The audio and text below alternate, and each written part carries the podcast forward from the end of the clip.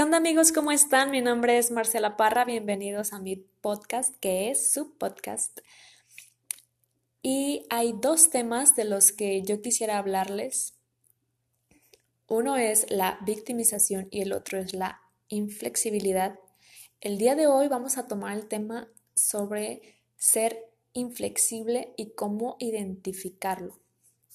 Bueno, voy a contarles una anécdota personal hace unos meses, o quizá días, no recuerdo bien, tuve una conversación con una persona y esa conversación se fue como que profundizando mucho y en determinado momento yo me percaté de que estaba frente a algo inflexible o frente a una persona inflexible. Así que en el momento que yo me di cuenta de eso, pensé, tengo que salir de esta conversación con mucha madurez y pues obviamente sin llevarme nada personal, ¿no?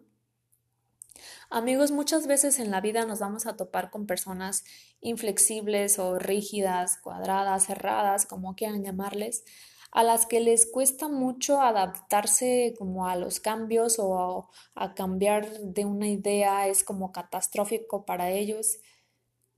Estas personas tienen una tendencia como a repetir patrones porque no hay cambios en su vida. No se doblegan jamás, no se doblan.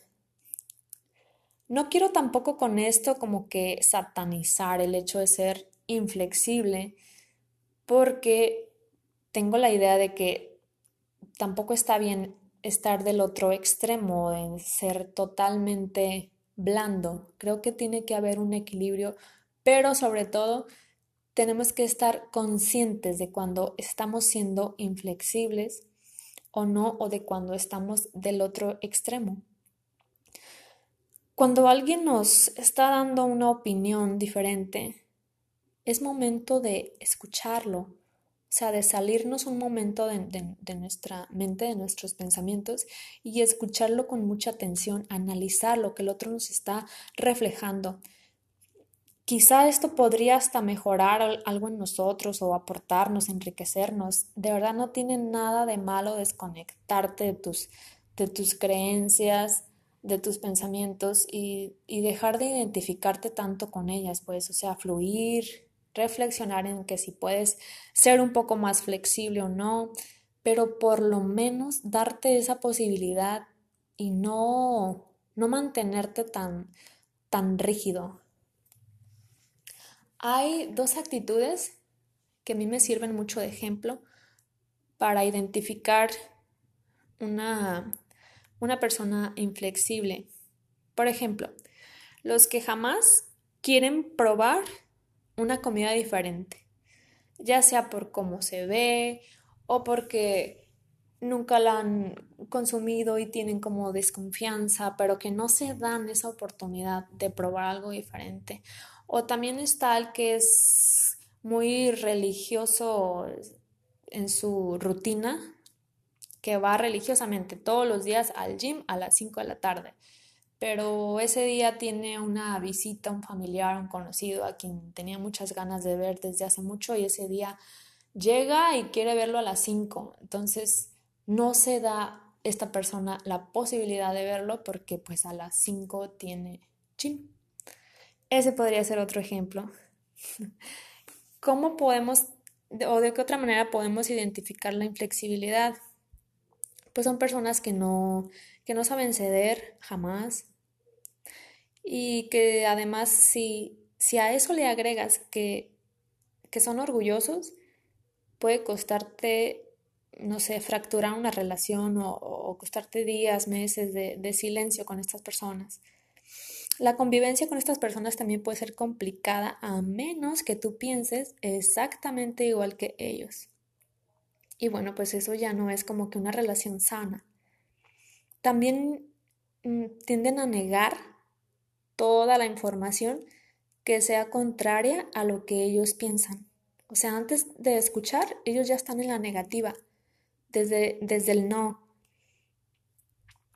no avanzan, son personas que no tienen crecimiento personal, repiten una y otra vez un argumento sin darse cuenta de que existen allá afuera muchos otros puntos de vista que podrían estarte aportando aprendizajes.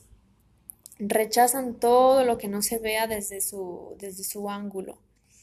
Les afecta mucho también cambiar sus planes, como ya lo mencioné en el ejemplo, y a veces lo demuestran hasta con enojo el hecho de que tenga que cambiar los planes.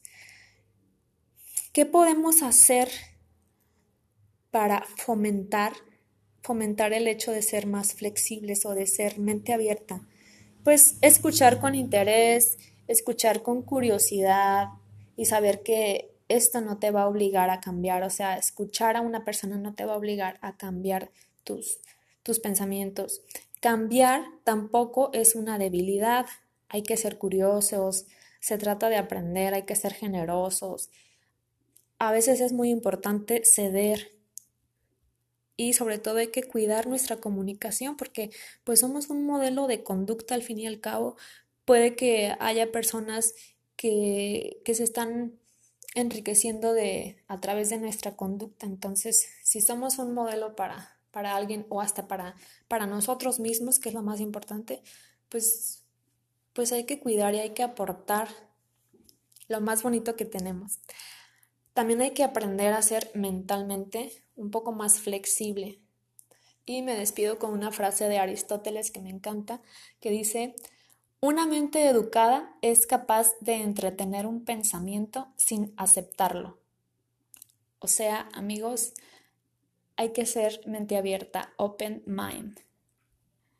Amigos, me despido de ustedes.